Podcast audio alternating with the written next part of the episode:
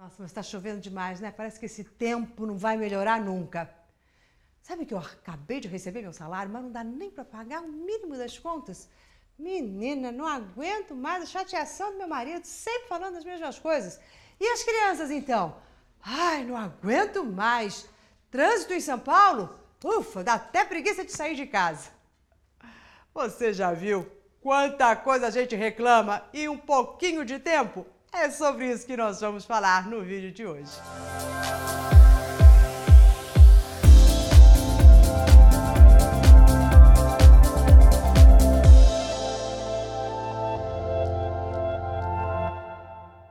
Olá, eu sou Maura de Albanese e hoje você vai saber o que reclamar faz com a sua mente. Nós, você vai saber exatamente quais são os três estágios mentais que essas reclamações e mesmo as reclamações zonas fazem com você.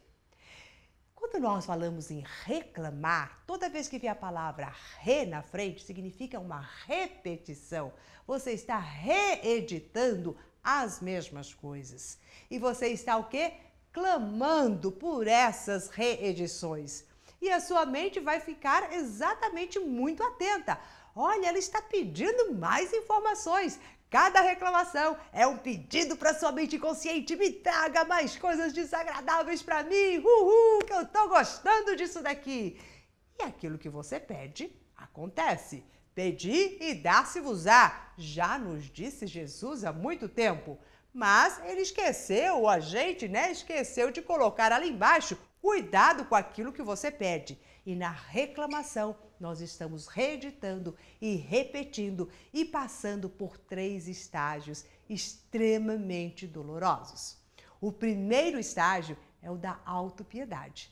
Porque quando você reclama, você fica, ai, coitado de mim, passando por tudo isso, vivendo essas situações, como é duro. Então a gente começa a se sentir um coitadinho, uma, uma piedade da gente muito grande. E o segundo estágio mental é que nós nos colocamos em total escassez. Nada tá bom. Tudo nos falta. É uma coisinha aqui, é outra coisinha ali. E o que é que a nossa mente está registrando? Essa escassez, essa falta. E tudo aquilo que você pensa, tudo aquilo que a sua mente registra, o que, que acontece com essa máquina poderosa de realizações?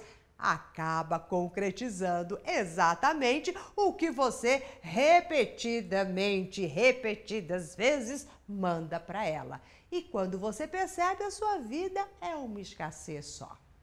Mas o problema não é da sua vida, mas é do comando que você está dando na sua mente que reverbera para a sua vida.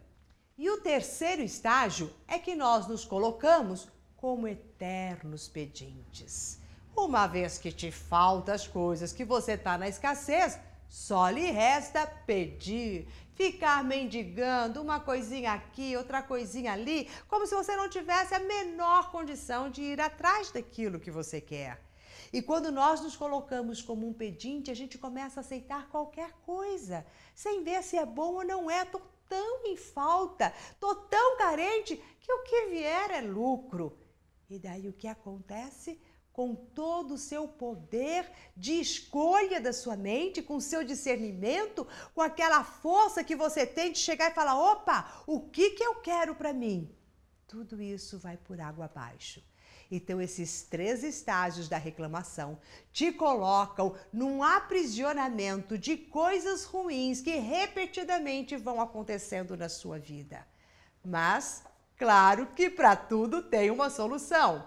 Para aqueles que reclamam, vão parar de reclamar exatamente agora, após ouvir tudo isso que eu estou dizendo. Desde as pequenas reclamações de coisinhas pequenininhas, como até grandes tragédias que possa te acontecer. E o que é que você vai colocar no lugar? Você vai conclamar a força do seu espírito para atuar nas suas escolhas. Você vai transformar este lado mais de autopiedade em conclamação do seu alto amor. A força do quanto que você se ama, da pessoa maravilhosa que você é, das conquistas que você já realizou, de todas as coisas boas que você já fez na sua vida. Comece a se amar, a se gostar e a se olhar com dignidade. E deixe esse ladinho de, ai, coitadinho de mim. E vai também, com toda essa sua força, conclamar e olhar e admirar e venerar a abundância que percorre a sua vida, desde o seu nascimento até agora. E se você está me ouvindo, você já recebeu muita coisa da vida.